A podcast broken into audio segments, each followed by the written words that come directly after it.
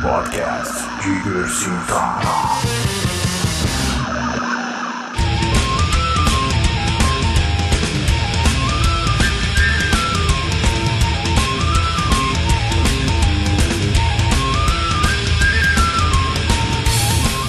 Do maravilhoso mundo da internet, esse é o Diversitar número 35. Eu sou Ricardo Oliveira e estou aqui com minha querida dona G. Ismael. E aí, pessoal?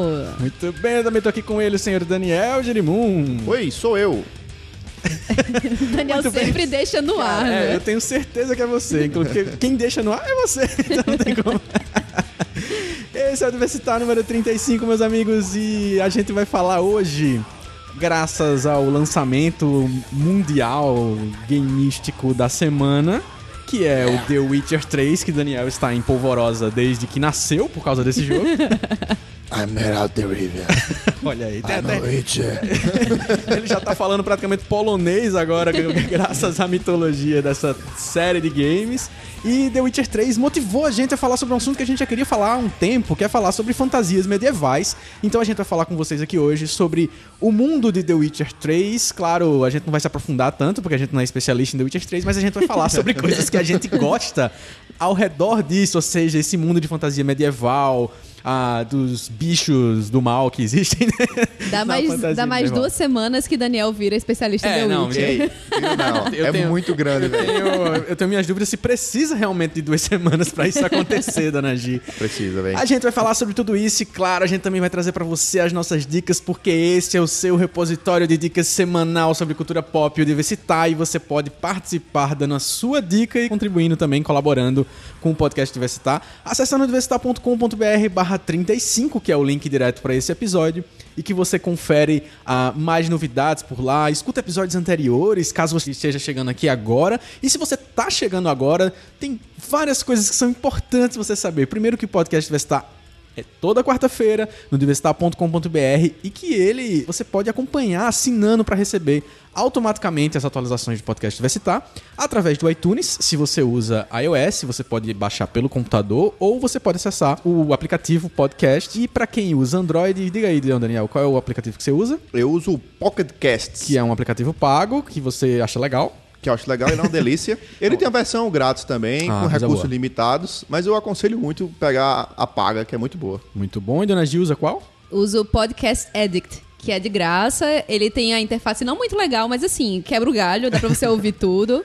A coisa ruim é que você tem que ficar sempre atualizando, assim, pra poder aparecer todos os episódios. Ele não atualiza automaticamente com os episódios novos. Muito bem, mas você tem opções para Android, tem opções para Windows Phone também, tem opções para iOS, que é o aplicativo podcast, também tem outras opções, WeCast, enfim, tem vários aplicativos que você pode baixar para para quê? Para você acompanhar e receber automaticamente as atualizações do Diversitar, ou seja, na quarta-feira, quando chega seu ah, seu episódio novo, ele já chega diretamente no seu aparelho, no mínimo a notificação para você fazer o download, você ouvir no carro, no ônibus, na viagem ou no trabalho. Cara, tem muita gente que ouve enquanto trabalha e eu fico impressionado com isso. Eu não, eu não sei como as pessoas conseguem. Mas é realmente assim, eu, não, eu não consigo porque eu tenho que produzir texto, eu tenho que produzir ideias. Então, eu sei que tem gente que é uma, às vezes é uma coisa mais operacional, ou que não precisa pensar num texto, uma coisa, e vai conseguir ouvir e vai fazer isso, né?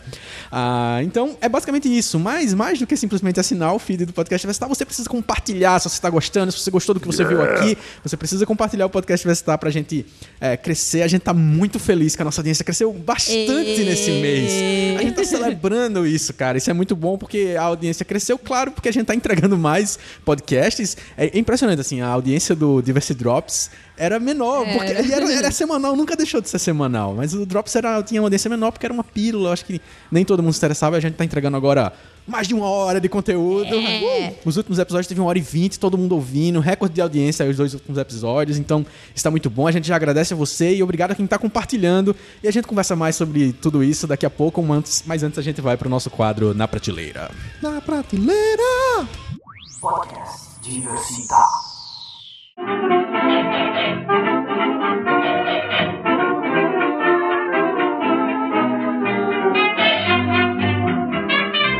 Senhor Daniel, você tem uma dica deveras especial pra prateleira Tenho, dessa semana. Rufem os tambores, porque ela não é cara. Meu Deus! Meu Deus, isso, isso é verdade? Aconteceu! É, minha dica é A Piada Mortal. Uma HQ clássica do Batman e o Coringa, é, roteirizada pelo genialíssimo Alan Moore, que é espetacular. Ele traz uma versão, uma, uma leitura dele de como se originou o Coringa. E é um, um, um embate bem cru e meio até denso em alguns aspectos, bem pesado mesmo a temática entre o Coringa e o Batman. É, envolve umas coisas bem, bem gore. Não, não vou dizer gore, mas uma temática punk. Não vou falar aqui pra não, pra não estragar pra vocês. Você tá trazendo essa dica por algum evento que tá acontecendo ultimamente em relação ao Coringa? Hã? Né?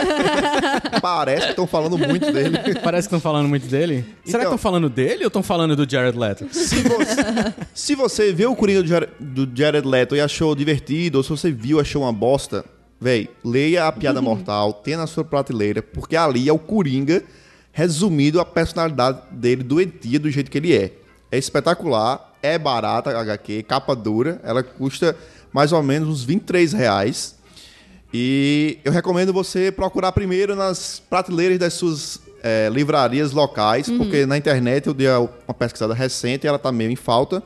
Mas eu já encontrei de, de, de, de pilha, assim, em livraria local, capa dura, e vem com o histórico da história, e ela mostrando eh, o colorido novo que deram nela, você consegue comparar com o colorido anterior. Até legal você fazer essa, essa comparação para ver como a mudança da paleta de cores influencia muito no tom da história. É bem divertido. A piada mortal vale a pena ter na prateleira. E é esse Piada Mortal que tem o final bem discutido, Tem né? um Entre final todo bem mundo. discutido, é verdade. Cara, bem legal. Eu ganhei essa, o Piada Mortal do nosso querido amigo Neto, o comentarista oficial do podcast Vestar. É, mas eu não li ainda, eu tô em, tô em pecado. Eu preciso resolver isso com urgência. Até pra poder ficar um pouco mais tranquilo com menos raiva do Jared Leto e do Coringa todo dia. Eu acho que você vai ficar com mais raiva do Jared Leto. não duvido, não duvido. Dona Gi, qual é a sua dica pra prateleira do nosso querido ouvinte? Sempre uma diquinha musical. É, então, minha dica musical da semana vai ser um álbum que foi lançado ano passado, ou foi esse ano ainda? É super recente ainda. Foi o CD novo do Criolo, o nosso querido rapper brasileiro. O rapper que, É. que- que apareceu mais recentemente, menos com sua música e mais com seu jeito de se expressar na vida, né? Isso, exatamente. Os e aí, do BuzzFeed resumem tudo. E aí, depois, inclusive, dessa entrevista com o Lázaro Ramos, o Criolo, quando lançou esse disco, lançou a primeira música do álbum, se eu não me engano. O álbum é Convoque Seu Buda. É, numa parte da música, ele fala: Socorro, Lázaro, me ajude a entender. Olha só, hein? e aí é um álbum que é tão bom quanto Nó na Orelha, que foi pra mim uma obra-prima. Espetacular. Uma obra-prima da música brasileira. De novo, traz influências de diversos ritmos brasileiros e mundiais também, mas mais de forró, de, de forró, de baião, hip hop, MPB, enfim. E é um disco que tem parcerias bem legais, como parceria da TA em uma das músicas. E, gente, vale muito a pena ouvir. O CD numa livraria vai custar uns 18, 19 reais. Mas o próprio Criolo disponibilizou no canal dele no YouTube o disco completo. Então você pode ir lá e ouvir. É, e pra quem é colecionador mesmo, tem edição em LP, tem edição de vinil, que Isso. é a parada pra colecionar hoje em dia disco, né? Quem gosta de comprar disco hoje em dia vai comprar disco mesmo, que é Uhum. o LP em vinil, e aí, pô, a capa bonitona, a arte grande A pra arte você ter é na prateleira, né? Aquela coisa toda. E aproveitando, você pode procurar também é, dois clipes no canal do- dele no YouTube desse CD novo, que é Cox alguma coisa, não lembro o nome agora da música, enfim. Mas é um, um curta-metragem, assim, uns 10 minutos. Que é na e favela e tal. Muito Nossa, legal, uma ficção científica na novela. Oh, na novela. Na novela. Na favela. Na favela. E muito bom, vale muito a pena. Cara, é excelente. Eu fiquei impressionado como eles conseguiram fazer uma fotografia muito louca e criar muito um, massa mesmo. um universozinho ali específico. Foi muito do caramba. A minha dica é dica de cinema, que fazia tempo que eu não trazia Olha nessa só. bagaça dessa na prateleira. Porque, assim, é, comprar coisas de cinema tá meio estranho ultimamente. É, o mesmo processo que aconteceu com os DVDs e a gente tá meio que parando de comprar DVD, tá começando a acontecer com os Blu-rays, mas muito por culpa das distribuidoras mesmo, que estão, tipo, reduzindo lançamentos de Blu-ray Uhum. recentemente. Isso tá sendo. Cara, tá sendo muito chato, pessoal. Vocês não deviam fazer isso. E aí. Tô chateado. Tô chateado, hashtag chateado, vou xingar muito no Twitter. Mas enquanto não acabam, né, os estoques de, de Blu-ray no mundo, você, você precisa comprar o Blu-ray de Crepúsculo dos Deuses, que é um dos filmes no ar mais importantes de todos os tempos, um dos filmes mais importantes de todos os tempos, dirigido pelo excelentíssimo senhor Billy Wilder. E você precisa assistir Crepúsculo dos Deuses e ter a edição especial de Crepúsculo dos Deuses, porque assim, primeiro de tudo, pra mim, a minha meta hoje, eu compro bem menos Eu, não- eu praticamente não tô comprando mais Blu-ray de lançamento, de filme contemporâneo. Eu tô aproveitando que eles estão lançando muito clássico, e isso é interessante. Estão começando a lançar clássicos de cinema e não tem nada melhor do que você ver aquele, aquele filme em preto e branco que você viu em VHS, alugado da locadora da UFPB, numa qualidade, né? Hum, você agora vê em Blu-ray restaurado. Geralmente é uma restauração 4K que foi transformada ali em 1080p, em Full HD, você vê na sua telinha. E mais do que isso, por que ter o Blu-ray? Porque teoricamente você podia assistir isso até no Netflix, tem alguns clássicos lá em Full HD.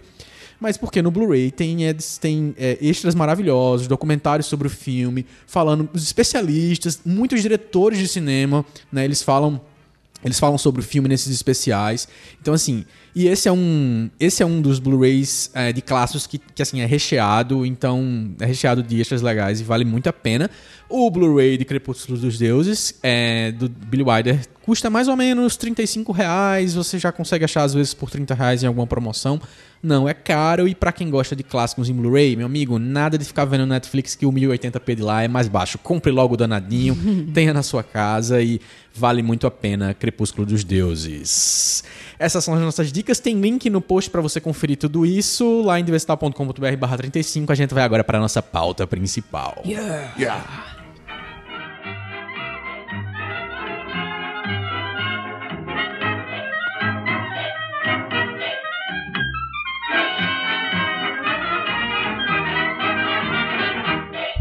Podcast Diversita.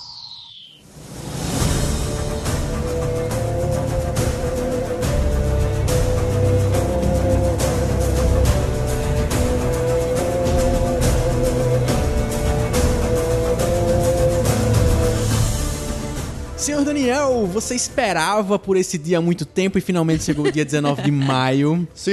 Você falou de The Witcher 3 inúmeras vezes em 2014, mencionou o jogo, falava dos trailers que estavam saindo, do gameplay, e dia 19 a CD Projekt Red que lançou aí The Witcher 3 Wild Hunt, a terceira parte de... Eu não, eu não acho que vai ser trilogia, né? A não ser que eles tenham anunciado que vai ser, mas... É, né? uma, uma- mais a, a terceira parte dessa série de jogos de RPG que traz... Resume um pouquinho pra gente, pra gente começar aí a contextualizar o querido ouvinte, por que é que ele tem que conhecer The Witcher 3. The Witcher Três. 3, Três. conta a história de Geralt de Rivia, que é um Witcher, um bruxeiro. que Bruxeiro. É, é- cara, é muito interessante esse- Que essa no- terminologia. É porque no universo que, que ele tá inserido lá, é, teve uma meio que intersecção de mundos, o mundo real com o mundo da magia, e aí fez surgir criaturas míticas como lobisomens e demônios e comedores de gente e blá blá blá, esse bocado de coisa.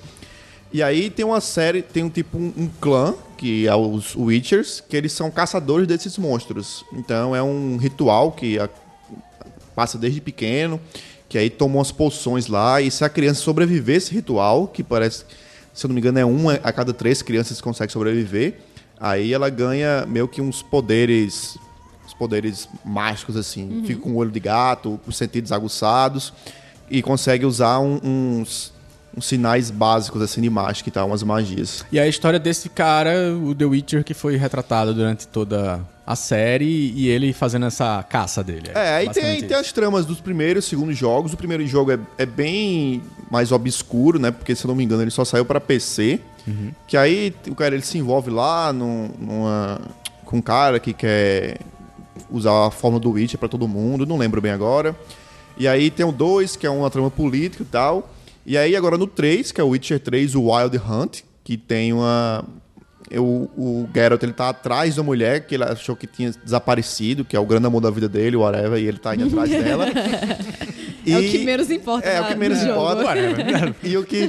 Tô aqui e- pra matar grifos, caramba. e é o Wild Hunt porque tá acontecendo no mundo a Wild Hunt, que são tipo uns cavaleiros do apocalipse, um negócio... O visual lembra muito o visual dos Nazgûl, do Senhor dos Anéis. E aí eles estão descendo pelo mundo e fazendo um, meio que um julgamento, matando a galera geral. Aí tem uma intersecção... bruxas. É, uma intersecção de histórias, assim. Essa Wild Hunt acontecendo, o Geralt procurando a Yennefer e tramas políticas no meio. Bom, o jogo foi lançado pra PC, né, para Windows, pra PlayStation 4 e Xbox One, então é considerado um jogo de nova geração. Daniel já está jogando Yes. The Witcher 3, tem as suas primeiras impressões, mas é claro que a gente não vai contar agora, a gente vai contar daqui a pouco, porque primeiro a gente vai bater um papo sobre o mundo da fantasia medieval. A gente tem esse contexto de que existe um mundo que a gente vê retratado hoje através da literatura, do cinema, dos games, das histórias em quadrinhos. E que estranhamente é considerado como a Idade das Trevas, a idade mais bizarra que o mundo já viveu, mas é cheio de coisa pra gente, pra gente curtir aqui na cultura pop. O que, é que vocês acham disso? Vocês acham que tem muita história mesmo ali na, na, na, na, na Terra-média?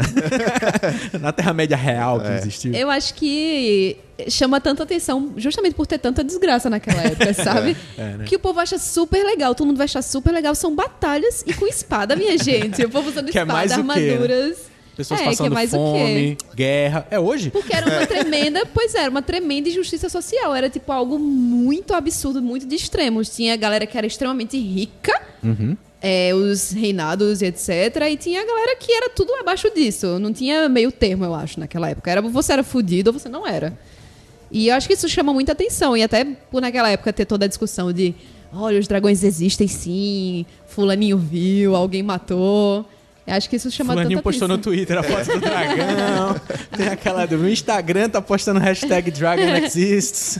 A nomenclatura Idade das Trevas, na verdade, foi dada pelos renascentistas, né? Que estavam querendo meio que rechaçar tudo aquilo, porque o que teve lá foi um, um monopólio, digamos assim, da cultura pelo, por parte da igreja, que inflou de maneira incrível e monopolizou a cultura. Aí, mas, tipo, isso não, não, não proibiu, não, não impediu que o imaginário popular continuasse concebendo Sim. histórias e contos e tal.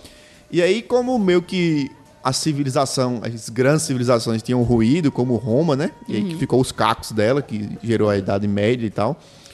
É, aí acho que ficou muito esse lance do desconhecido, do que tinha lá fora, não- o que é que tem lá, a gente não sabe, e, e- e o místico. Aí surgem as histórias de dragões e princesas. E a, e a- o capa espada, o famoso capa espada, talvez o que gere o maior o maior fascínio seja porque é o seguinte, uma bala mata qualquer um, não interessa. Você pode ser o melhor sniper do mundo, se o cara acertar um tiro em você, ele pode ser um bosta, ele lhe mata. Mas o capa espada, você consegue criar um conto e dizer, não, tinha um cabo que era tão pau na espada que vinha cinco de uma vez e ele É. conseguia detonar. Mesmo, se vier cinco cara com arma pra cima de você, você pode ser Você nem reage, né? um ninja. Aí eles vão lhe acertar e vão lhe matar, não tem como você escapar. Então acho que Quer dizer, é, Chuck Norris sobreviveria na Idade Média? né? então eu acho que esse, esse imaginário de- do, do herói, do, do cavaleiro é, na armadura brilhante, ele é, é, é mais crível, digamos assim, pra gente, porque tipo, fica muito mais dependente da habilidade do cara, do Isso. treinamento do que o cara tinha, do que na, no que ele tinha acesso. E aí a gente tem, como vocês mencionaram já, um universo grande de seres que foram imaginados e algumas mitologias específicas aí que foram surgindo. E o próprio The Witcher é uma prova que isso foi acontecendo às vezes de forma muito localizada, né? Certas mitologias e certas lendas, elas são bem específicas de cada local. The Witcher é uma história da Polônia, né? Isso é um- Exatamente. é uma mitologia polonesa que, inclusive, eu não sabia disso. Ele é praticamente como, tipo, tipo ele é como se fosse. A, a história do The Witcher 3 ela é valoriz- valorizada no país como a gente valoriza, tipo, os contos de Monteiro Lomba- de Lobato. Assim. Eles representam um pouco da literatura folclórica do Brasil, e aí vem The Witcher 3 e, tipo, eu ouvi uma história de que deram pra Obama a trilogia dos livros de The Witcher 3 quando ele foi visitar a Polônia. Então parece ser muita coisa. Acho que pelos elementos que eu consigo enxergar, é, lembra muito alguns itens bem mitologia nórdica, Nórdica, né? e tal. Tipo como uns tó- totens assim, símbolos de magia, aquele uma tem um pouco de magia muito inserida mesclada com a natureza. Você vê totens perdidos no meio do mato, onde você É, vai bem lá. Skyrim, né? É, exatamente. Mas vamos falar, então, o que é esse- esses elementos aí? Pra quem, tipo, nunca acompanhou nada, no máximo viu o Senhor dos Anéis, mas o Senhor dos Anéis ele não é muito explicativo em relação Ah. aos seres, ele só vê as coisas acontecendo e tal. O que é que a gente tá falando de quê aí? Que tipo de seres que a gente tá falando?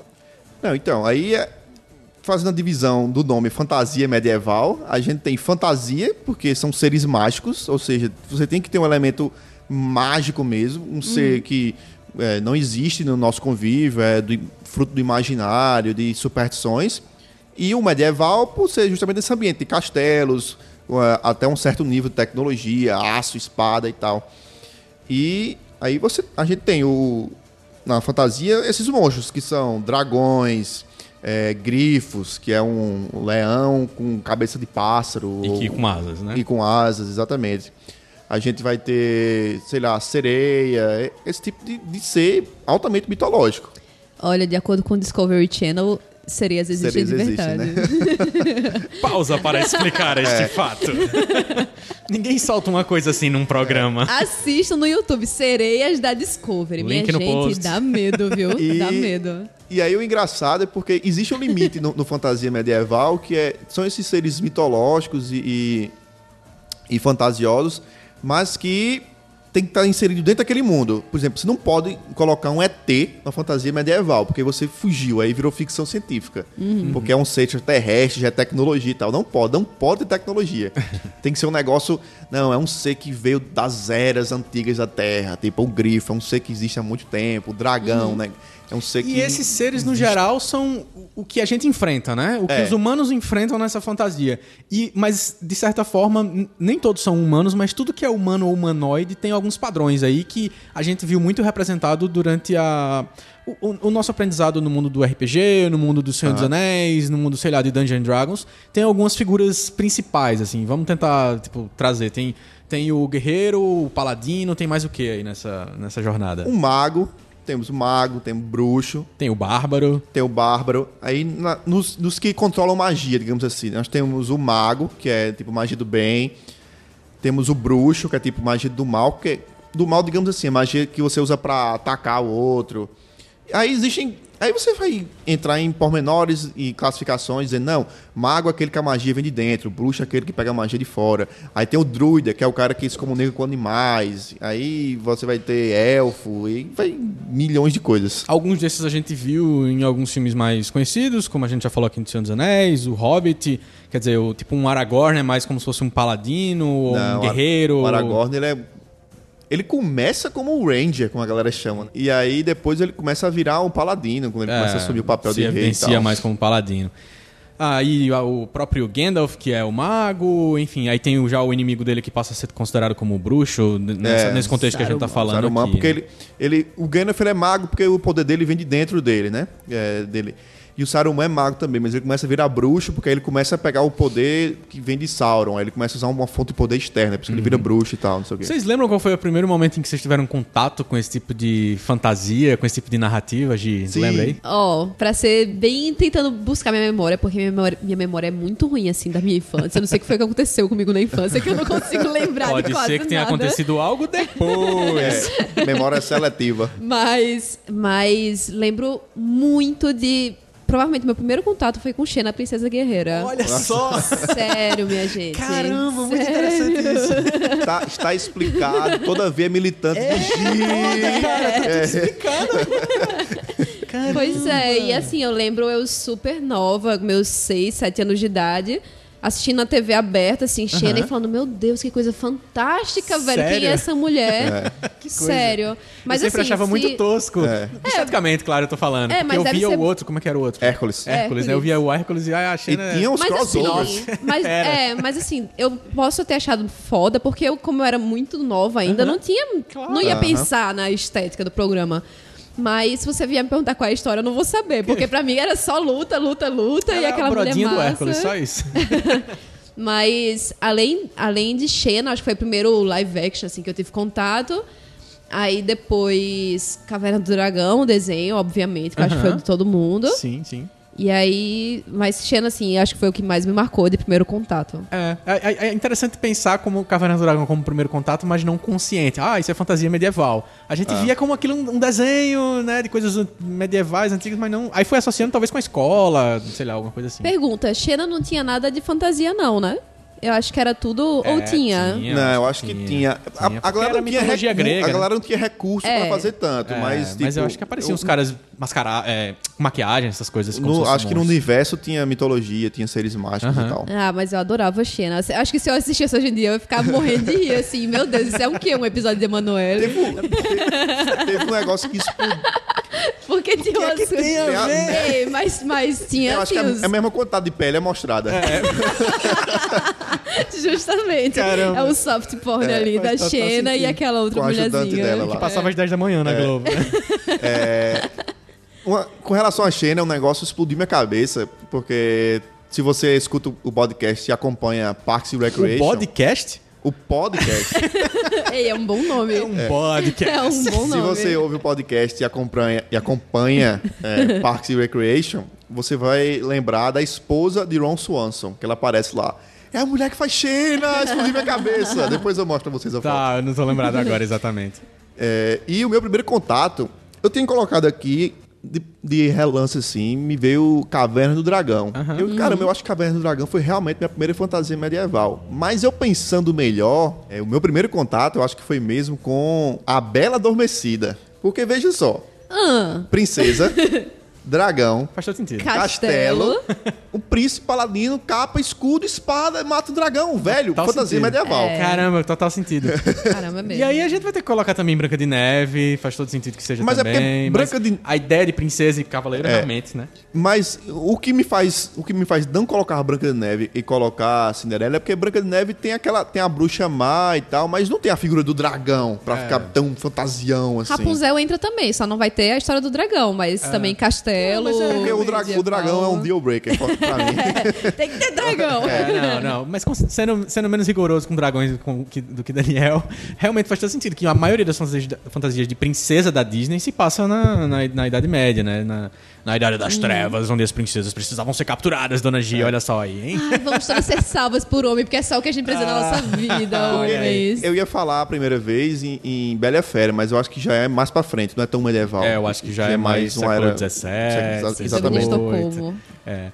Mas, olha a outra falando de síndrome de Estocolmo. Mas assim, se for, pra, se for pra enquadrar no que a gente conhece de clássico de fantasia medieval hoje, as Cavernas do Dragão é sem dúvida. É, Eu acho também que Caverna do Dragão foi meu primeiro contato, mas eu acho que eu tive mais noção de que eu tava mexendo com alguma coisa medieval mesmo quando eu joguei Golden Axe lá no PC, 486 ainda e tal. Mega Drive também, É, pô. metade dos anos 90, Mega Drive, exatamente. Eu, acho que eu não joguei no Mega Drive, eu acho que eu joguei Golden Axe no, no arcade mesmo, no, no fliperama, e joguei no PC também. Mas aí depois eu fui lembrando, caramba, tem, tem Prince of Persia também, que é. é, é, é, aquela coisa ali. É, mas é porque não é uma idade. Veja só, não é muito uma, uma história que é muito retratada. A gente geralmente tem o retrato de- da Idade Média é na Europa. E Uhum. aí, Prince of Persia já é uma coisa mais do Oriente Médio, ali das Mas Arábias. eu acho que fantasia medieval Será tem que ser na não é? Europa. Castelo. É obrigatório. Não, não, se não, fosse eu no Brasil, não seria com índios, pensar né? fora da Inglaterra e não, França. não, na- não, na, não na Europa em si, mas a ambientação tem que ser de castelo, com torre, Mas com... tem Porque Castelo e Torre em Prince of basicamente a Persia. gente pensa, a gente pensa em era areia. medieval, a gente pensa em era medieval, a gente pensa em colonização, a gente pensa É. em cruzadas, etc. E foi a Europa, velho. Tipo, infelizmente, essa visão eurocentrista. Foi assim que a gente aprendeu na escola. Isso. E aí, talvez um dos primeiros contatos de cinema que a gente teve foi muito durante a sessão da tarde, com Schwaza na sessão da tarde em Isso. Conan o Bárbaro, né? E que. E lembrando que, que Conan é... Eu lembro, eu faz muito tempo que eu vi os filmes de Conan do Arnold Schwarzenegger. É, também. Eu lembro que eu era criança, eu gostava muito também. É, mas eu gostava mais do desenho do Conan que tinha, que ele tinha um, um- tinha um escudo dele, que tinha uma fênix, e a família disso. dele tinha se transformado em pedra, e tinha uns homens lagarto. Era muito massa o homens desenho do Conan, pô. Era muito só. massa, tá velho. por fora do meu conhecimento. Gigi não sabe nem do que se fala. O desenho do Ela não Conan sabe nem quem é Conan. era top. O que eu lembro do Não é o Drogo. Não, o que eu lembro do, o que eu lembro do Conan, assim, muito, que não sai da minha cabeça, acho que era o Conan 2, que tem aquela, aquela negra bem esquisitona, que eu esqueci o nome dela agora. Tem uma mulher. Ela, bicho, Ah, eu sei. Eu sei de, de imagem só, é, mas eu não, não sei tem de nome, como esquecer não. aquela figura, que ela usa uma roupa meio minúscula, assim, o cabelo bem curto. É, é muito bizarro. Muito bizarro.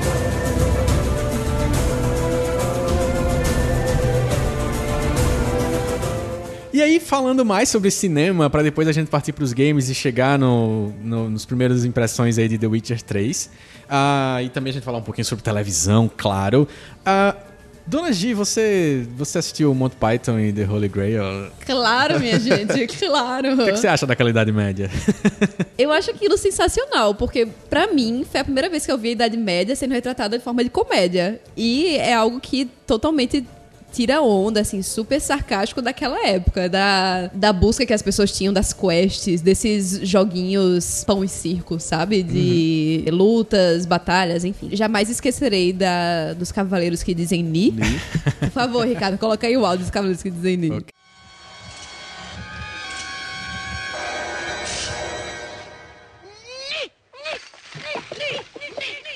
are you? We are the knights who say. No, not the knights who say nay. The same. Who are they? We are the keepers of the sacred words. Ni. E do Cavaleiro Negro. Não é só o arranhão.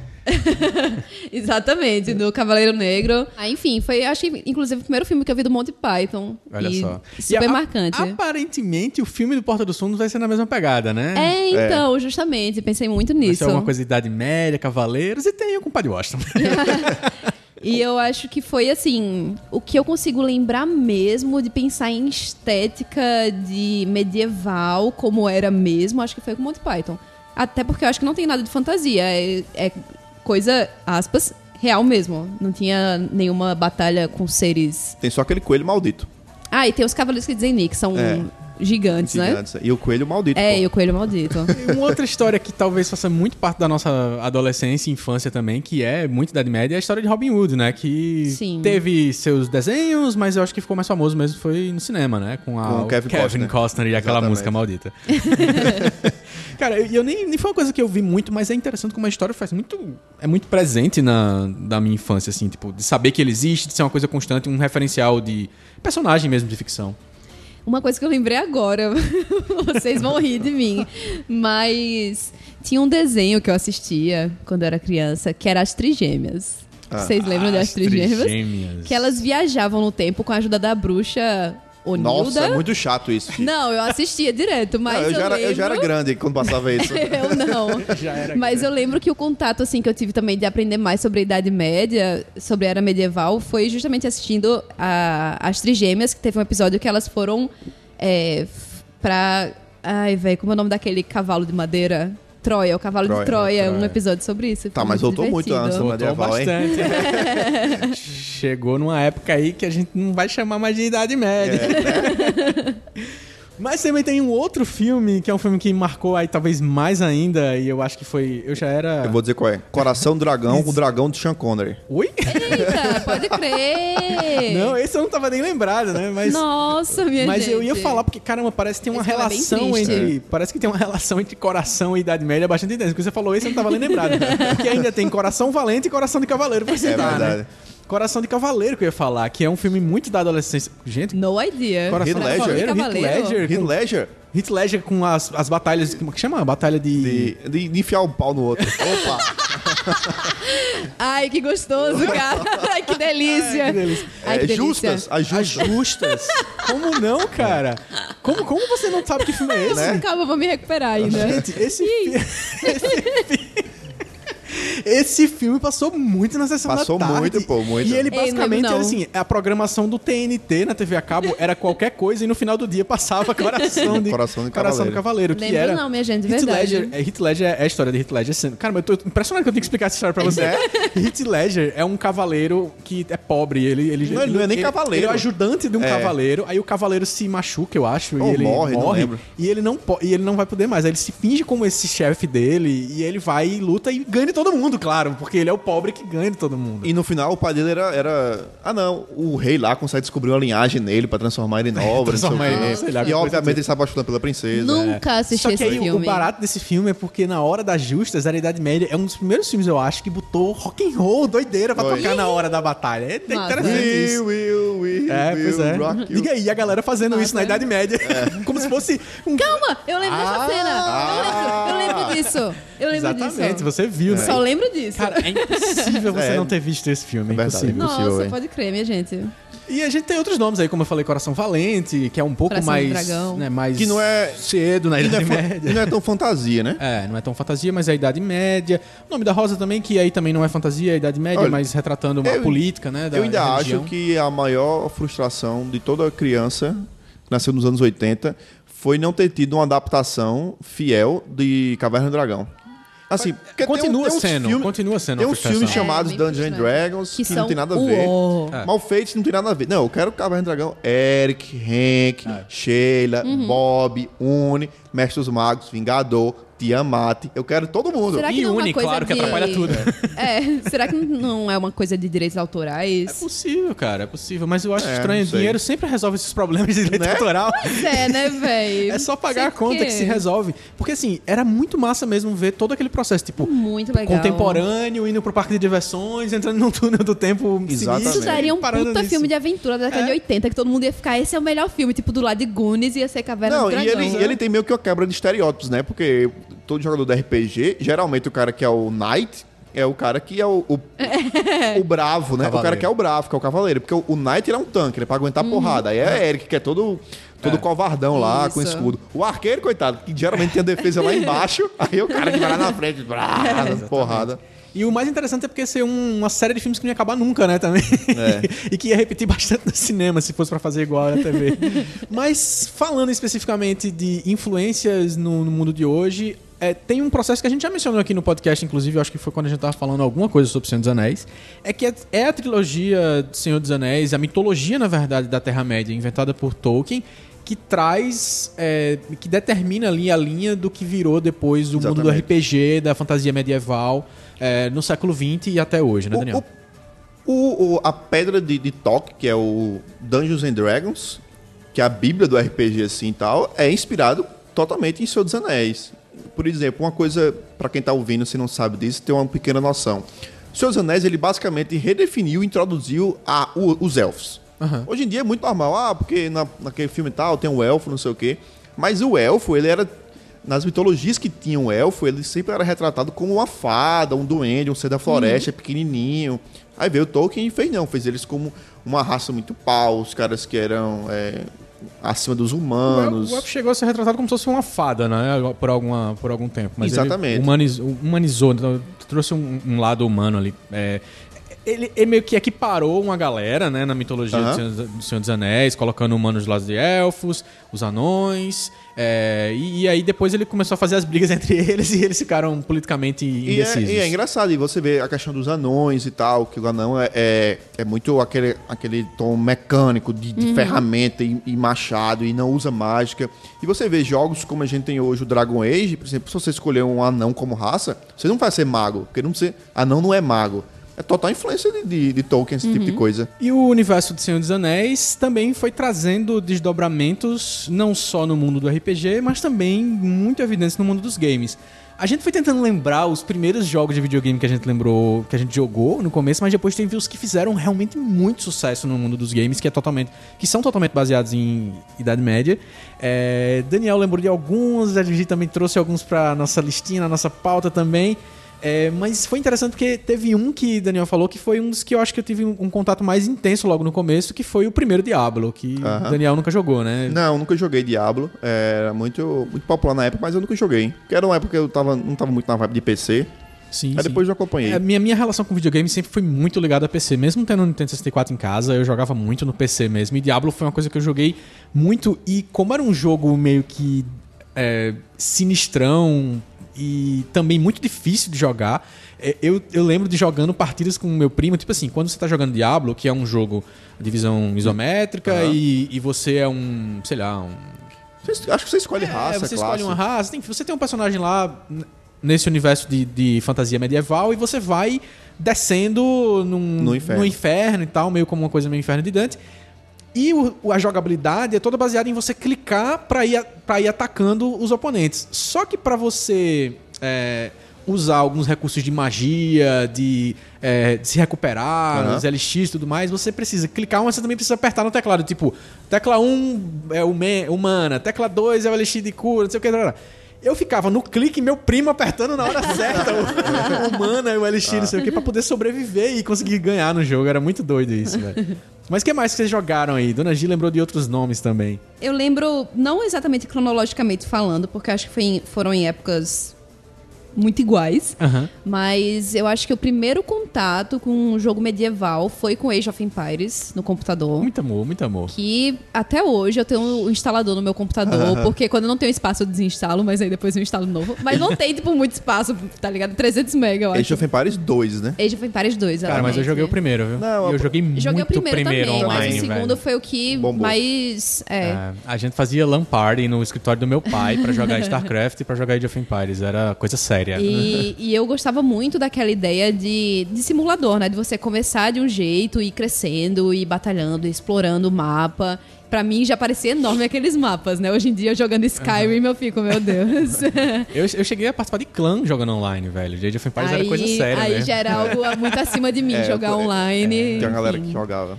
E aí, além de Age of Empires, eu lembro no PlayStation 1 dois jogos que joguei bastante. Um era Medieval, que era a história de um Sir, é, Sir Daniel, que é uma caveira. que é uma caveira, Aham. exatamente, que ele era um undead, era um morto-vivo que saía. Era basicamente um jogo você saía matando o povo com uma espada. Mas era muito divertido, ele tinha um tom de comédia e tal.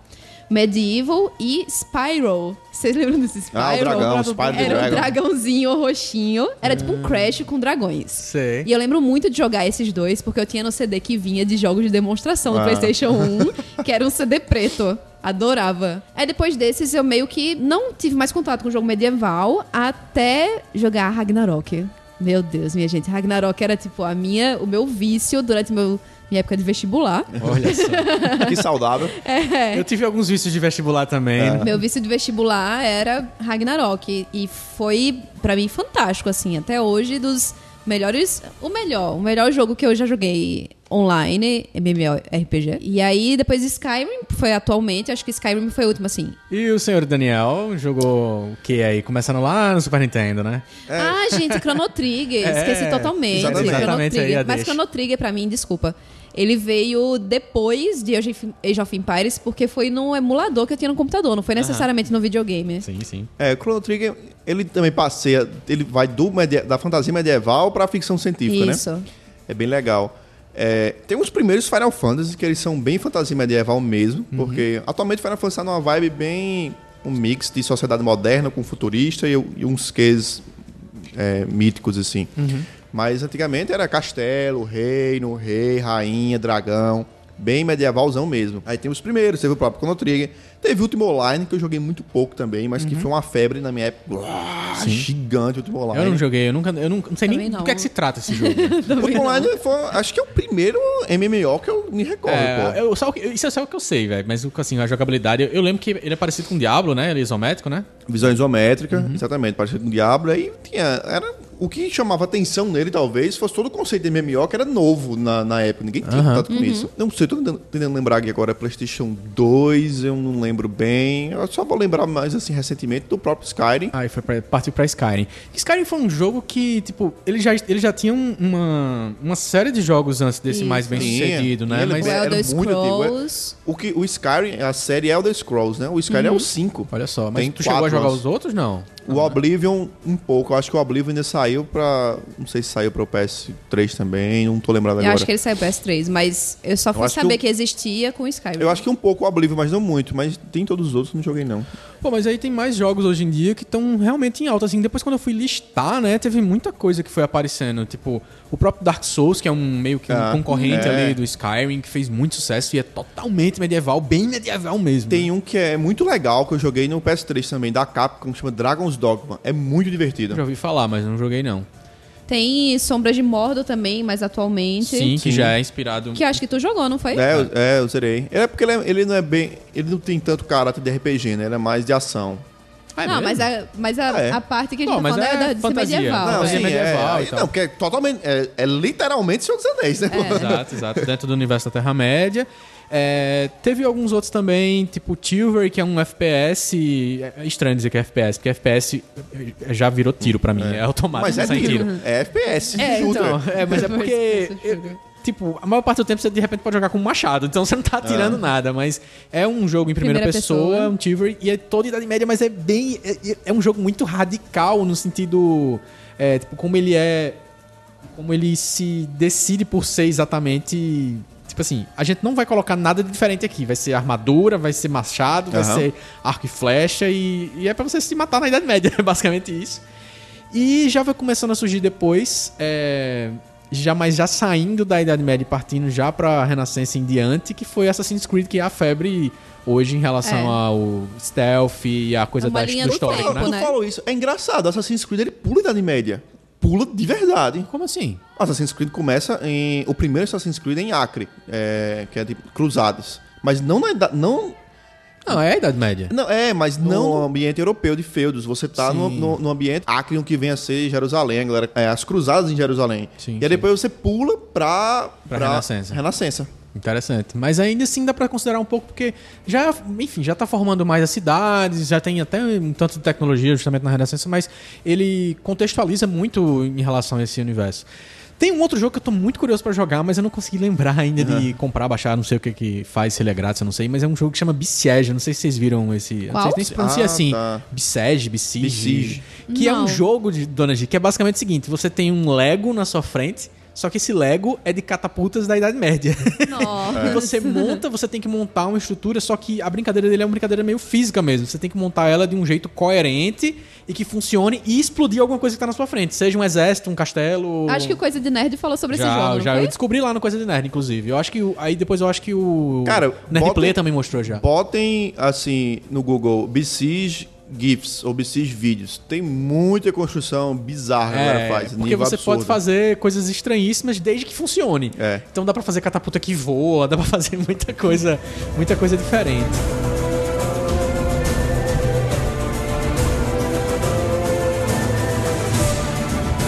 Será que a gente consegue fazer essa diferenciação aí é, entre Dark Souls, Dragon Age, Skyrim, Skyrim. até chegar em The Witcher 3 agora, que é o lançamento da vez? Como assim diferenciação? Diferenciar entre eles, diferentes, assim. pô. Oi, não jogo fantasias medievais, preciso Não, saber. mas- Porque é o seguinte, o Uma Dark- dúvida que eu tenho é justamente a separação de Dragon Age pra Skyrim. Porque pra mim, Skyrim também é de luta de dragões. Eu sei que tem todo o quest do Dragonborn, né? E de conseguir os seus poderes. Primeiro, ambientação. Dark Souls, ele vai ser o que a gente chama é, fantasia medieval sombria. Ele Uhum. é voltado mais pro, como se fosse puxando pro lado do terror. Uhum. É, você é um morto-vivo, o ambiente todo sombrio. Tem poucas, pouca gente pra você conversar, é muito, un- muito undead e, e essa coisa mais É quase como se caótica. você tivesse perdido num Caótico. lugar zerado, assim, tipo. É, é bem, é bem assim, é uma visão bem... vou dizer dantesca, assim, é bem... Sim, sim, dantesco, exatamente. É, um, E pra quem acompanhou Bloodborne agora, é, enfim, é, mesma- Bloodborne é quase como se fosse uma, uma continuação da um série. upgrade, né? um upgrade, disso. E aí é porque o, o, o Dark Souls ele é muito voltado na, na jogabilidade, em, em termos da, da questão da recompensa. Sim. Você tem que prestar muita atenção, tem que tomar cuidado, você não pode sair andando aleatório, tem sempre alguma coisa querendo lhe matar, sempre alguma coisa querendo lhe pegar. Então é um jogo que recompensa muito o jogador que se dedica pra ele, porque você fala, não, eu matei esse chefe porque eu sou pau mesmo. É, porque eu repeti isso 37 vezes, né? É, exatamente. e aí tem, velho, se você abrir a, a um menu de, de características e, e status do seu personagem, é quase, é, até no Nerd Plays falam isso, é quase uma planilha, é quase uma planilha do Excel, pô. É, é muito dado, muita coisa pra você comparar, pra você ajustar. O Skyrim, ele tem mais a pegada do mundo abertão mesmo, estilo, estilo GTA, de você não tem paredes, não tem nada, se você quiser ir a pé do, do canto mais longe do, do, mapa ponto pro sul ao outro, norte do a- mapa. você vai a pé todinho. Pra E isso tudo. leva, tipo, meia hora, 12 minutos. Em GTA, No do quê? ponto sul ao ponto norte é Leva uns muito 12 mais minutos. tempo. De É, leva- carro, pelo menos. Leva muito tempo. Leva muito tempo. É, eu não, eu não calculei não, mas leva muito tempo. E aí, a questão de Skyrim é que você tem o seu personagem, que você monta ele do zero, e aí é um background genérico pro seu personagem, você cria ele, Você escolhe suas raças. isso, e você vai sozinho com ele, né?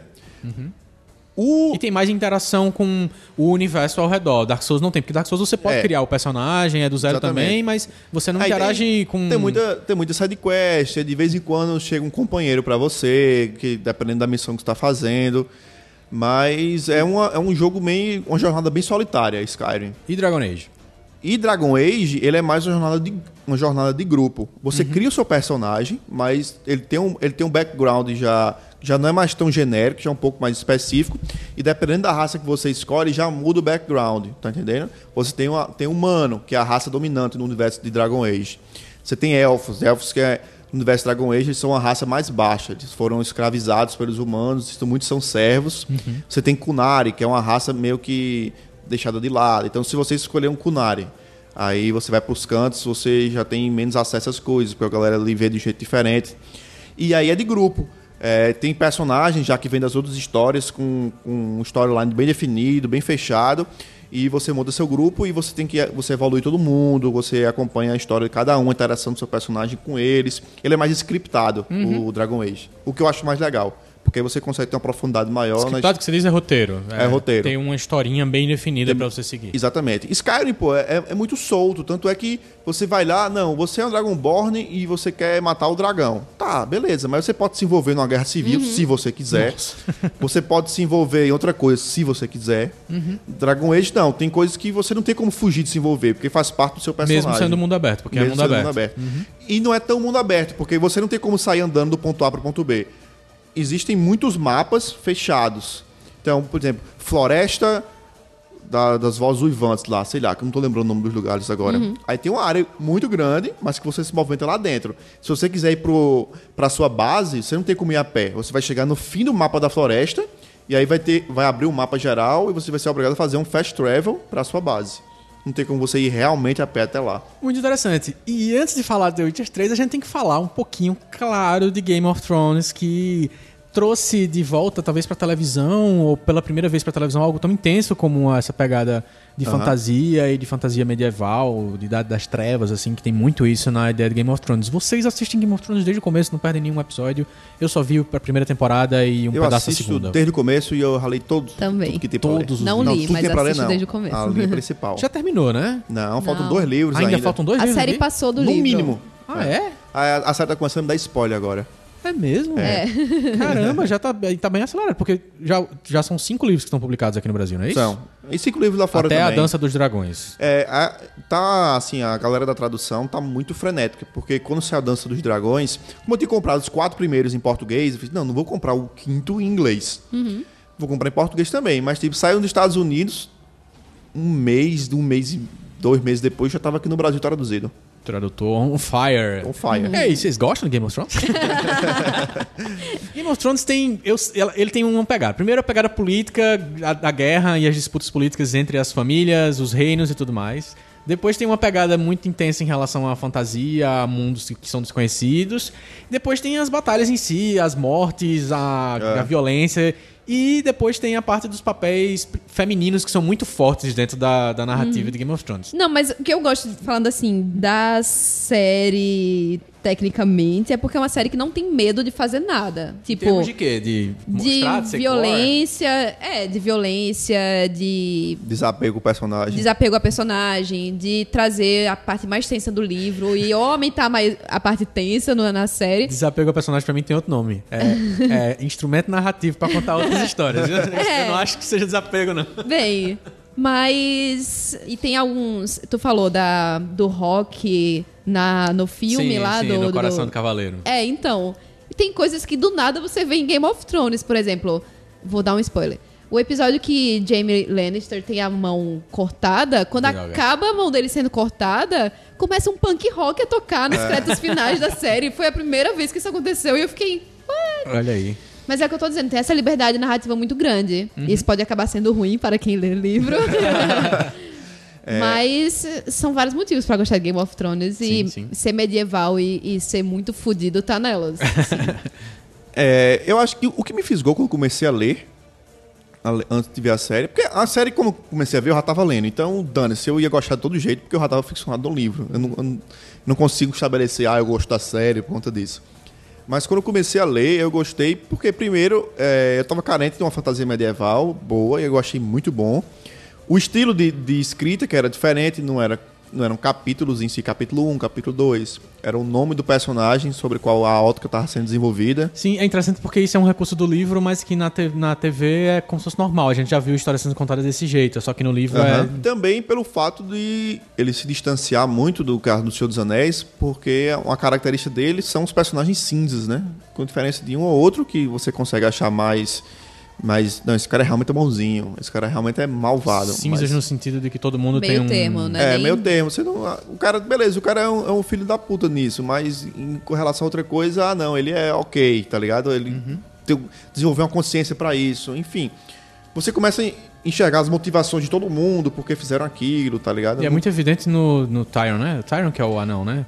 E Não, Tyrion. o Tyrion ele já Tyrion, é ele é- mais. Eu acho que, Mas pelo menos você- até onde eu vi, no começo Aham. da segunda temporada, ele é um cara que, assim, ele é, ele é da família da família que é considerada vilã na história, mas que ele tem uma Ah. postura de ajudar Tem. e de, de ser Mas sábio, eu digo né? mais o seguinte: na própria mitologia do, do universo do Game of Thrones, você vê, você começa a aprender, ah, não, porque a- o rei que tá agora foi porque an- antes tinha um rei muito mal que foi deposto, não sei o que. O cara, pô, essa galera era só um, só tinha escroto, não sei o que aí. Aí quando você começa a entender por que aconteceu a revolta, você começa a ver as motivações políticas que realmente levaram as pessoas a fazer aquilo. Tipo, não, não- você não encontra um personagem com aquela motivação totalmente nobre, assim. O cara que, que resolveu. Resolveu agir com motivação totalmente nobre, foi bem ingênuo e cortaram a cabeça dele, tá ligado? Aí, tipo, ele meio que dá essa, essa, essa sentada na realidade, dizendo assim, ó, velho, tem um mundo medieval aqui, mas não tem esse negócio de ser ah, ah, ah, bonzinho, vou lhe ajudar. Todo mundo é. Todo mundo tem seu lado egoísta, todo mundo tá pensando em se, esca- se escapar primeiro. É muito difícil você encontrar uma ação realmente altruísta, todo mundo tem uma segunda intenção por trás. Ah, essa, essa tramóia toda. E vamos salientar que faz tanto sucesso como faz, porque eles têm uma grana muito grande É, pra tem. fazer cada A- episódio como se fosse um filme. É, Você a- não vê aquele efeito e faz que bosta. Não. A produção é muito a boa. produção é absurda de Game of Thrones. Desde localidades que eles vão gravar no mundo inteiro até esses efeitos visuais. Pronto, daí outra coisa que eu gostei também é porque no próprio, os próprios personagens no começo, eles têm uma relação com a magia, como quem diz assim, ah não, antigamente existia magia e tal, mas isso acabou, não existe mais essa coisa de magia. E você começa a ler o livro e fica naquela vibe assim, ah, beleza, tipo, tem tem, a, tem o universo de magia, mas acabou. E o, o livro, os personagens, a história vai se desenvolver num ambiente onde não é, não é tão mágico, é, é mais cru. E isso começa a aparecer vez ou outra na narrativa. É, eu comecei a ler, por mais que tinha uns elementos muito longes, como tinha. Começa, no começo do livro tem as menções aos caminhantes brancos e tal, e você fica assim, ok, mas será que isso é assim mesmo? Porque essa galera que tá no norte tá encarando esse jeito diferente. Eu não, eu não consegui entender qual era a pegada ainda. Se era uma pegada mais Cornwell ou se era uma pegada mais Senhor dos Anéis. Sim, sim. E aí, quando chega no final, assim, tem todo aquele moído de Daenerys com Khal Drogo, assim, e tal. É o livro narrando, assim, e de repente ela levanta do fogo com dragões e eu... Isso foi um ponto. Isso foi um Tem, ponto. né, vai ter dragão e vai ter coisa mágica de verdade. É. É. É Porque oficial. você não tinha dica, né? É, eu fiquei muito louco lendo isso o livro. Putz, grila, velho. Que Muito massa. massa.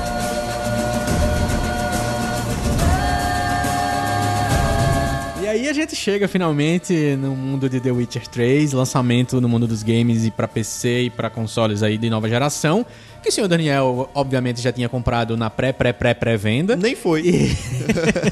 e que a gente precisa saber um pouquinho aí, Daniel. Conta pra gente, vale a pena jogar The Witcher 3? Cara, antes só fazendo um, um parênteses, é, eu não comprei na, pré- na pré-venda logo online. Era uma piada. Não, não porque eu, eu realmente pensei. Mas eu não, eu não comprei porque eu tava querendo muito comprar o jogo físico mesmo, sabe? Sim, porque sim, sim. o jogo físico é Tem edição de colecionador. chique, vai curtir. Não, a versão normal dele mesmo. Vem caixinha, vem encarte, vem mapa, vem adesivo pra você colar do Witcher, tá entendendo? Não é só o disco. Eu quero só o, o colar dele, aquele colar que tem um. Só que, só Por falar que, em colar, ó, tô aqui É. representando Kingdom Hearts. só que o jogo era, ele é 230 reais agora, velho, no Ui. lançamento. E aí, na, na PSN, o jogo digital, que eu consigo dividir com o Mauri, com duas contas no, no PlayStation 4, ele tá 60 dólares. Ou seja, entre duas opções: entre pagar 30 dólares no jogo e pagar 230 reais. Eu fiz, ok, eu tô com muita vontade de jogar, mas eu não tô com tanto dinheiro assim, né? Vou conseguir jogar do mesmo jeito. E aí eu comprei digital, mas, velho, espetacular.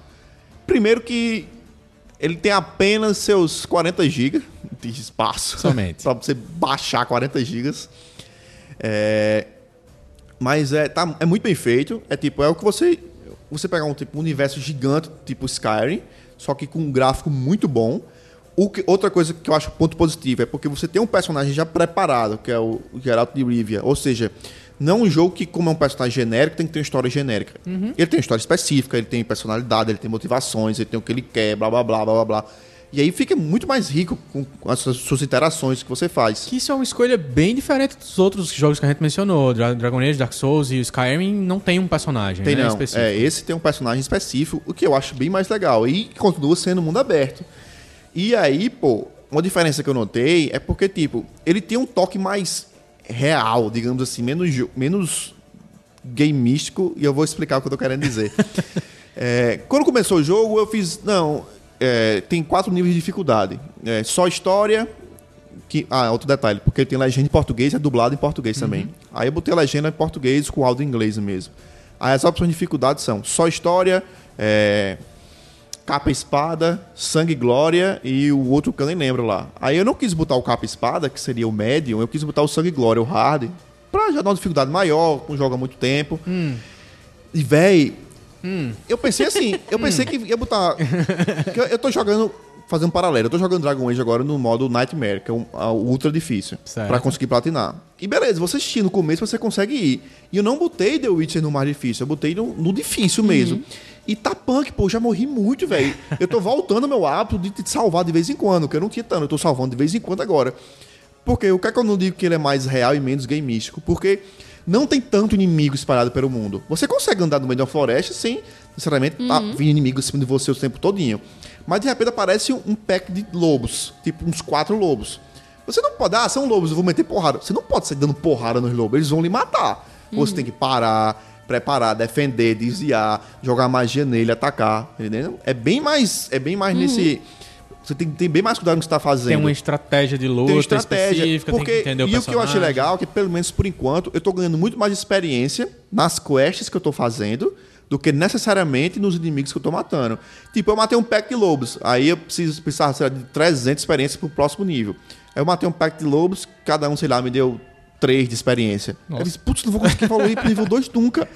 E aí, beleza, eu fui fazer uma, uma missão com um cara lá, que era só ajudar a rastrear, ajudar ele a rastrear uma coisa e perguntar quem. Eu não precisei matar ninguém na missão que eu fiz. Aí a missão me deu 300 de experiência. Eu fiz, caraca, velho. Ele tem um elemento de luta, que é divertido, tem um elemento de combate, mas o jogo não é só focado nisso. A, a sua interação com os outros, a conversa que você faz, geralmente tudo que você vai perguntar a pessoa, sempre tem mais de uma opção para você responder, para dar outro direcionamento para a história. Isso influencia muito também. Não é, não é um jogo que você consegue que você vai conseguir terminar ele só indo na porradaria louca, sem se preocupar em desenvolver seu personagem e as histórias. Tipo como eu jogo, por exemplo, qualquer outro jogo. Uncharted. Exatamente. Eu saio batendo nas pessoas, não uso as armas. É, rapidinho, só falando de Witcher. Uma coisa que eu li foi as pessoas são acostumadas a outros jogos, tipo, que a gente falou, Skyrim, estão meio que se estranhando com os controles, com a jogabilidade dele, assim, da dinâmica. Porque o que eu vi de gameplay é muito rápido. E normalmente quando você joga Skyrim, você é bem pesadão, né? É. Você não tem tanta agilidade. Não, ele é, ele é, ele é o, o Witcher, a- o treinamento que o Witcher faz, ele é, ele é pra ser um cara ágil. Ele não tem armadura, ele tem uma roupa, um colete e tal, com umas proteçõezinhas aqui, mas você vê que até o porte dele é mais esguio. E aí ele tem duas espadas, que é uma pra. uma espada de, de prata, que é pra monstro, seres é, espírito, é, etc e tal, e tem uma espada de aço, que é pra anim- animais e, e pessoas. E aí os, os caras vão com você na velocidade. Mas você, tem, você segura o botão, bola, um PS4 no caso, você segura bola, ele desvia de ataques para um lado. X, ele dá um rolamento. E os ataques rápidos são. Você tem ataque rápido ataque lento. E aí você tem as magias que você usa no meio da batalha. Você segura R1, aí a batalha meio que dá um. Ela quase pausa, ela fica em super câmera lenta para você trocar a magia. Aí você troca a magia e aplica. Enfim. E aí você tinha falado alguma coisa dos gráficos pra gente terminar aqui e, e partir para nossas diquinhas da semana. Os gráficos não te deixaram tão empolgados assim. Não. E, e- e antes de você até dizer o que, é que você Ah. realmente achou disso, é, eu não sei se foi só porque você tinha mencionado antes, mas eu vi muita diferença entre o que foi divulgado no começo Então. e eu vi, tipo, no canal BRKS Edu, ele jogando no computador em 60 FPS, tipo, sei lá, no Ultra. E não era tudo aquilo que eu É. tinha visto nos trailers. Exatamente. O que eu não gostei dos gráficos é o seguinte: não é que os gráficos sejam ruins. Assim, o gráfico é muito bom, top. Assim, se eu pegar um Skyrim pra jogar hoje em dia, eu vou achar a coisa mais quadrada do mundo. Sei. Tipo, todos os personagens são super bem trabalhados, a movimentação da boca deles é, todos são Cabelo, muito boas. pele. Cabelo, pele, quando dá o close do personagem. O que torna legal, porque geralmente em jogos, o que é que você tem? Você tem personagens super bem trabalhados nas missões principais e personagens ok em missão secundária. Nesse não, você vê que todo mundo é super bem trabalhado. Então você chega e sente gosto de fazer a missão secundária, porque você não vê que é aquele negócio que tá meio é, mal feito. Tá tudo muito bem feito. É tudo no mesmo nível o jogo, uma, uma barra bem em cima. Só que, quando foi promovido, programar, assim, quando foi propagado no começo, era um negócio absurdo. Tanto é que minha cabeça tinha explodido. Fiz, meu Deus, esse negócio tá incrivelmente bem feito, tá ligado? E aí não era tão bem feito como foi é, propagado logo no começo. Ainda é muito bem feito. Aí, se você tá com aquela imagem dos primeiros trailers e gameplays, você vai sentir um pouco de- de Uma diferença de gráfico. é, uma ali. diferença de gráfico, vai ter uma queda um pouquinho, mas em comparação com o que você está jogando hoje em dia, é absurdo. É bem melhor. Bom, mas e aí? Você já tem estrelinhas que você quer dar para as primeiras horas de, joga, de jogabilidade? Já jogou quanto? Umas 100 horas já? Não, joguei pouco, pô. Rapaz, estrela é assim, eu quero dar 5 estrelas Vai de 1 a 10. de 1 a 10. Mais não, fácil. Eu quero dar 10, mas a estrela que eu vou tirar, que eu vou dar 9, não é porque é ruim, é porque tá me dando muito medo esse jogo. Medo? Medo de assim, de que, caraca, velho, eu, eu preciso me controlar, porque senão eu vou ficar imerso nisso aqui e vai sugar minha vida essa merda. Isso é bom, cara. Isso é 11 então o jogo. É, então eu, não, não- eu tô meio receoso ainda com isso. Não, tá, eu vou tirar uma estrela, eu vou dar nove estrelas, eu vou dizer por quê. Porque você percebe que os desenvolvedores, eles fazem muitas vezes as coisas muito pensando em PC e o console fica muito de lado. Eu vou dizer em que sentido. Se você abre o menu do, The- Witcher, os nomes é muito, são muito pequenos. A descrição de item, coisa bem assim, ruim, a letra não- é muito pequena. Gameplay que eu vi online já Se mostra vo- isso. Se você joga no PC, é ok, porque você tá, tipo, sei lá, dois palmos do computador. Uhum. Você vê aquilo tranquilamente, sentado na cadeira. Mas se joga em console, joga na sala. Por mais que sua televisão seja gigante, mas você tá distante. É. Fica, fica meio ruim de ler. Às vezes eu me pego me inclinando pra frente pra conseguir enxergar direito alguma coisa. Não atrapalha muito, porque você não passa tanto tempo assim no menu como você é acostumado a passar em outros jogos. Mas incomoda. Quando você precisa ler, incomoda um pouco. Eu sinto isso em GTA, nas legendas de GTA V. Eu, eu, São na verdade, eu queria saber quem é o sacana que tá acabando com as legendas de videogame. Porque podia Porque aumentar todas um são pouco, muito podia ter o ruins, recurso de aumentar um pouco também da É legenda. horrível, todas são muito Minúsculo. ruins, eu não entendo esse negócio. Vai, é, vai, vai pra merda. É. Aí eu, eu tiraria, eu tiraria nisso aí. Eu, eu dou 9 porque as legendas são muito pequenas e no começo você tem um pouquinho de dificuldade para entender os menus e como é que funciona. É isso aí, meus amigos. Esse é o nosso breve review, as primeiras impressões sobre The Witcher 3 e o nosso papo sobre fantasia medieval. Qual é a sua opinião sobre tudo isso? Você já tá jogando The Witcher 3, tem as suas primeiras impressões sobre The Wild Hunt. Ah, e aí você vai contar também pra gente quais são as suas fantasias medievais preferidas no mundo dos games, no cinema, nas HQs, nos livros, o que é que você mais gosta, o que é que você viu. Você acessa diversitar.com.br barra 35 e aí você vai dar sua diquinha lá comentando, claro. Vamos para nossas dicas da semana. Isso.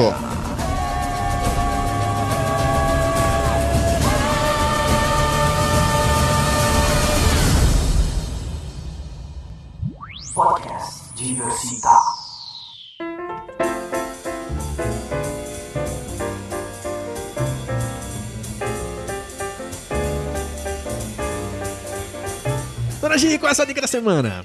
Gente, agora eu sou dona de uma gatinha. Além dos meus dois cachorros, eu tenho uma gata em casa. Oh. Fofo. É, e aí, Tangerina. a minha dica... Oi? Tangerina. Tangerina não, Não, é mexerica. mexerica. Ah, é mexerica. Eu ainda acho que é um nome muito grande pra gato. Mexerica. É. Não, lindo, mexerica. É só chamar ela de Michi depois. E aí, nessa, eu descobri, uma amiga minha me mostrou, na verdade, um site chamado gatinhobranco.com. Olha só. Nossa. Que esse site traz muita dica pra quem é dono de gato. Tipo, coisas que você não ia imaginar, por exemplo, por que que é bom tirar o guiso das coleiras, que fica fazendo aquele barulhinho o tempo todo. É, dica de ração, dica de banho em gato, porque, enfim, é um site pensando no bem-estar do seu bichinho de estimação. Aham. E além de dicas de gato, tem algumas dicas também, não são todas pra cães também. Mas é, essa é gatinhobranco.com, se você tá, tem um gatinho e quer saber as melhores rações ou o melhor jeito de brincar com seu gatinho. Uma coisa muito interessante é que nesse site mostra os brinquedos preferidos do gato. Caixa. Exatamente, são coisas que você não gasta dinheiro. É bolinha de papel, é caixa de papelão, é saco plástico, enfim, o que você imaginar, um gatinho vai brincar. Excelente. E o Daniel tem uma dica de site aí também, né? Tenho, velho. É um site que eu descobri por acaso e é espetacular. Concordo. Fiquei maravilhado. o nome do site é myfridgefood.com É muito e você mesmo. pergunta, para que serve isso? Eu vou lhe situar. Imagine que você está em casa só ou com alguma outra pessoa que também não tem muita criatividade culinária e você faz, caramba, eu queria comer algo diferente hoje. E aí faz, mas eu só tenho tantas coisas na minha dispensa, da minha geladeira.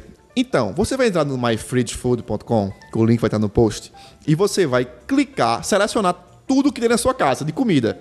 Tipo, tem lá, se você botar o menu completo, vai ter lá pães, bebidas, produtos derivados de leite, perecíveis, não perecíveis, temperos. Você vai abrindo cada aba e selecionando tudo. Ah, eu tenho leite, eu tenho pão, eu tenho bacon, eu tenho é, coentro, eu tenho tomate. Você seleciona tudo e bota OK. Ele vai simplesmente listar para você todos os tipos de receita que você vai poder fazer com essas coisas que tem na sua geladeira, pô. Deixa eu acrescentar uma coisa, que na faculdade eu fiz um trabalho, um videocast chamado Comer Paraliso. Era É. exatamente essa proposta, ok? Só queria falar isso, que nossa primeira receita foi panqueca, que você só precisava de leite, ovos e Mas, farinha. Gi, a interface muda muito, cara. Você clicar e dar Não, OK é e sair as genial receitas isso, é muito genial. bom. Tanto é que eu botei lá uma vez só. Você tem o que na sua casa? Eu botei cerveja, só cerveja. Botei, ok. Aí tem lá uma receita. Ficar bêbado. Cara, com uma cerveja só dá isso, mano. Se você não cerveja de casa, só tem isso pra fazer. Legal. Fique bêbado e espera a fome passar. Legal, legal. Muito bom, muito bom. Eu tenho duas diquinhas super rápidas aqui para o nosso querido ouvinte. Uma delas é uma diquinha musical. O novo disco do The Tallest Man on Earth, que é um cara que é sozinho, mas tem o melhor nome de banda do mundo. ele nem é tão alto assim, inclusive, mas ele é um cantor folk que tem esse nome e se apresenta com esse nome, The Tallest Man on Earth. Ah, o novo disco dele chama Dark Bird is, is Home, que é um baita disco, um disco bonitão, pra quem gosta de folk, pra quem gosta de um pouco de, de country, é, um, um country mais pro lado folk mesmo, pro acústico, não necessariamente aquele country de raiz e tal, mas é muito bom, recomendo. E a outra dica é pra quem gosta de acompanhar novidades de cinema mais alternativo, cinema europeu e obviamente gosta de acompanhar o Festival de Cannes, tá acontecendo agora nesses dias o Festival de Cannes. Quando você estiver ouvindo o podcast já vai ter terminado, já vai ter sido divulgado os premiados, mas quem tá fazendo uma cobertura muito diferente do Festival de Cannes, que eu nunca tinha visto na internet até então, é o The Hollywood Reporter, que eu acho que eu já tinha dado dica lá no blog antes, mas o The Hollywood Reporter, que é aquela revista e o site super famosos, eles fazem uma cobertura do Festival de Cannes dividida em duas coisas. Pra quem gosta de ver o lado da moda, o lado da beleza, das atrizes, dos atores, tem um pouco disso lá e um pouco do universo das celebridades, mas eles também fazem uma cobertura muito extensa de entrevistas com os diretores, com os atores em relação aos filmes. Então, assim, coisas que você não encontra tipo, praticamente em lugar nenhum na internet. E eu tô falando isso que é em vídeo, em Full HD, então é excelente, assim, tem materiais muito bons, então, assim, o crítico da, da Hollywood Reporter falando o que é que ele tá mais gostando no festival, as entrevistas com os diretores e atores que estão passando por lá, É, e vale muito a pena, tem, esse ano tá um ano danado de bom no Festival de Cannes, assim, os diretores mais consagrados dos últimos anos no festival estão competindo, então fica aquela coisa bem legal pra quem é cinéfilo aí de carteirinha. Vamos para nossos melhores links do mundo! Go, go, go, go. Senhor Daniel, o que, é que você tem pra indicar pra gente? Eu tenho um link muito, que eu achei muito divertido. Ricardo nem, nem curtiu muito, não. É, mais ou menos. Mas eu diverti A muito. intenção é velho. boa. Eu diverti muito. É, rolou há alguns dias um- uma campanha beneficente de uma organização chamada Red Nose. E aí eles fazem várias brincadeiras com artistas e tais. E uma, e uma delas é um vídeo de 12 minutos, muito divertido, com a galera do Coldplay, o Chris Martin, querendo fazer uma brincadeira como se ele estivesse fazendo um musical de Game of Thrones. E aí a galera do Coldplay, junto com o elenco de Game of Thrones, cantando umas músicas, fazendo umas brincadeiras. Aí os caras cantando uma música sobre o casamento vermelho. Tyrion cantando uma música sobre como todo mundo morreu e ele continua vivo. É bem legal, inclusive porque o baterista do Coldplay é hiper fã de Game of Thrones e ele inclusive fez ponta no casamento vermelho, ele era Olha. um músico lá. e é muito divertido, velho. É, e é narrado por Liam Neeson ainda. Junto com o Sigur Rós, viu? A banda que tocava Foi? em um dos... Olha acho que foi hein? inclusive nesse episódio, era Sigur Rós. Ah, não Que sabia doideira. não. Massa. Esse link tá lá no catavento.me. Isso. Você confere. Que aí você, além disso, Esse conhece Foi mal interromper, mas. Não, que é isso. é, você conhece todo, todo o projeto por trás, o que eles estão apoiando, É um como, é que, como é que funciona. é. né? Tudo mais. O meu linkzinho especial dessa semana é um que você vai conferir no Catavento também, que é cinco séries pra começar a ver na Netflix, que eu trouxe uma listinha legal é, para você dar uma conferida aí em novas séries. Se você tá procurando novas séries, na Netflix tem coisas que são de televisão e tem coisas da própria Netflix pra você assistir. Tem esse post lá no Catavento, acesse catavento.me ou acesse diversitar.com.br barra 35, que tem um link no post. E outra coisa foi que a gente, eu e Daniel, fizemos uma participação no podcast Isso. Massacrente, que foi um episódio sobre super-heróis. Eles convidaram a gente pra falar sobre isso lá. E foi uma conversa muito legal sobre super-heróis, as origens, o jeito como a gente se relaciona com heróis desde a nossa infância. É, e uma discussão que eu, que eu cutuquei lá sobre a- o que é que é melhor, se é herói ou se é anti-herói.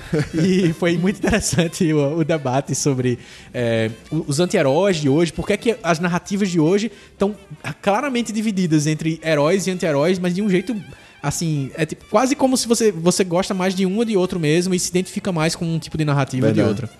Isso é muito bom, tem link no post aí também. Dona Gi, tem, qual é o seu link especial da semana? Tem lista nova do Trilhas pra Cacete. Não é só, não é só remastered. Agora é a lista nova. Vai ter alguma lista nova. Acesse trilhaspracassete.diversital.com.br. Vamos ler os comentáriozinhos das pessoas. Eu quero começar lendo aqui um comentário, que foi um comentário via Twitter, jogo rápido. A gente, essa semana, a gente recebeu muitos é, novos ouvintes aí, e alguns deles foram compartilhar. Valeu, e você galera. tem que fazer isso. Olha só, o novo ouvinte chegou agora e já tá compartilhando. Né? Você que nos ouve há três Incrível. anos, e aí? Cadê você? On you. O- um abraço pro Guga, arroba Guga Manson no Twitter, um abraço pro arroba Djalma Underline Melo, que compartilhou e eu. É, ele acabou conhecendo lá, dizendo: Conheci vocês pelo YouTuner e estou ouvindo o programa sobre Mad Max, um dos melhores filmes do ano. E aí depois ele comentou é, lá que, tipo, sobre a história do. A, a nossa introdução ao podcast da semana passada, que a gente brincou com o Jared Leto, ele disse: É impressão minha ou nós vamos assistir todo o filme de Esquadrão Suicida pelos vídeos e fotos vazadas? Imagina quando saiu o trailer, né? Nossa. O que vai ser isso? Eu disse, eu já tenho certeza, porque eu já sei, inclusive, o final do filme baseado nas fotos que saíram do Jared Leto. Eu já tenho certeza disso. Já, já vai aparecer aquele famoso maluco da internet pra juntar tudo e fazer a versão Com certeza. antes do filme. Vamos lá, temos mais, mais comentários. Dona Gica lê o comentário do Ed Reis. Ed Reis, que eu também não sabia que esse Ed Reis era nosso ouvinte. Vocês precisam aparecer, minha gente. Gente, ouvintes que não comentaram ainda, comentem, queremos conhecer Incrível. vocês. E o Ed Reis é lá de Minas Gerais, do interior de Minas. E somos aqui da Paraíba e o Ed Reis chegou até a gente. Olha só. Cara, valeu um abraço demais. com pão de queijo. E aí o comentário dele foi curtinho, mas Foi, lindo. Foi foda o comentário dele, né? Ele falou, filme simplesmente foda, podcast foda. Pô, bom. valeu, cara. Obrigado, cara. Um abraço pra você. Que E foda, velho. Quem comentou também foi Marcele Vanderlei. Ela falou: Gente, adorei o podcast. Esse podcast. É muito divertido. Notícias que não se dá a mínima. KKKKKK. O ritmo de vocês, a interação dos casters, adorei. Marca aí mais uma fã. Aê. Marcele, obrigado. Marcele, um abraço pra você. Senhor Daniel, você quer ler o comentário do senhor Mauri? Ah, mediocre! Fazendo referência ao Immortal Joe. Mostra, Joe. Essa será a reação que teremos a partir de agora quando formos assistir algum outro filme de ação. Mad Max é um retorno ao clássico, um épico frenético de personagens empolgantes e trilha igualmente desconcertante. Enfim, um filme foda.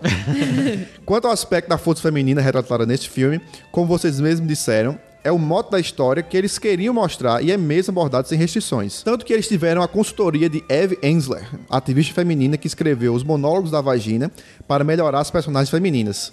Muito provavelmente foi ela quem escolheu a alcunha, Vulvalinas. Eu não sabia dessa consultoria, muito Olha massa, velho. Só, hein? massa demais, também não sabia. Show E- de bola. Após conhecer a melhor protagonista de um filme de ação de todos os tempos, regozijei ao ler que o nome do próximo filme será Mad Max dos Pontos Furiosa. Excelente. Abraço, Mauro Kanagawa Christopherson. Eu, eu queria dizer uma coisa muito, muito, muito importante aqui. Eu tive uma briga no Twitter com uma pessoa que ficou dizendo que Eu era um vi. filme nota 7 e que era nota 7 porque não tinha roteiro. E o Nerdcast dessa Como? semana, o Nerdcast dessa semana, o Foi. senhor Tucano tava Falou. lá dizendo que o filme não tem roteiro. Eu só tenho duas coisas pra dizer pra você. Leia o comentário de Mauri. Certo? Segunda coisa, leia um post no Medium que fala sobre seis temas sérios de, De- Mad Max que você, Você não, não deu percebeu. atenção. E terceiro, terceiro, saiba só um detalhe. Sabe o guitarrista insano, vestido de vermelho, que não tem olhos, que toca guitarra com guitarra de fogo? Isso aí já era o suficiente pra ter roteiro. Eu vou te contar um segredinho. O senhor George Miller foi atrás desse cara e disse assim: a sua história é a seguinte. Você foi capturado numa caverna pelo Immortan Joe e eu quero que você construa um personagem a partir disso. Olhe. Olhe, eu só tenho uma coisa pra dizer pra você. Não olhe não, porque é um podcast não tem como olhar. Mas. Mas. É. Vai procurar o que fazer, tá? É o seguinte, tá errado e pronto. Tá errado, cara, tá errado. Eu vou terminar lendo aqui o comentário de Neto, que é um recadinho para os nossos queridos ouvintes que são empresários, gente que, gente que, que, come- que ouve aqui o podcast é, e, que, e que tem um trechinho, o Neto tá comentando toda semana, nosso ouvinte cativo, parceiro, claro, do Vini Studio.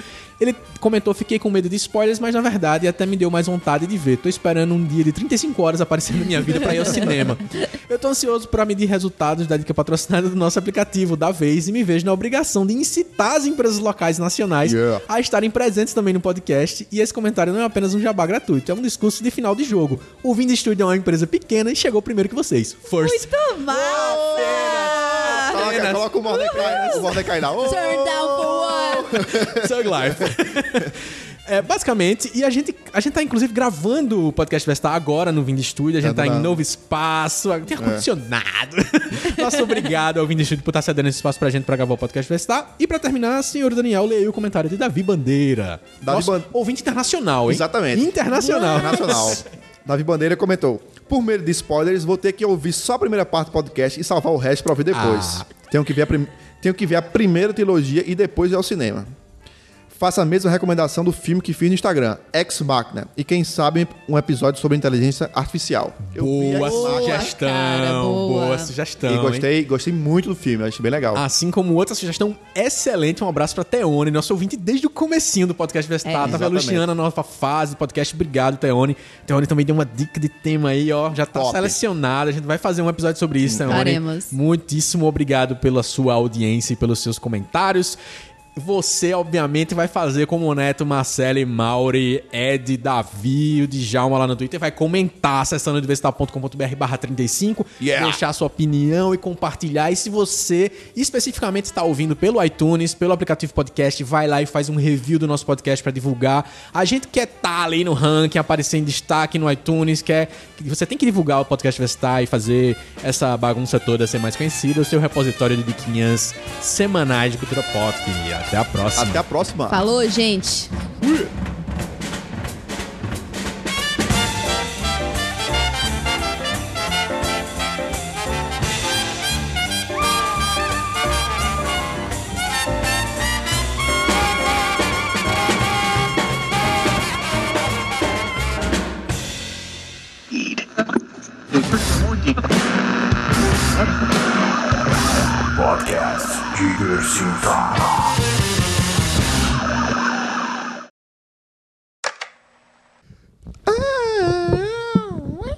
Que horas foi que Daniel cantou aquilo aí no final do podcast?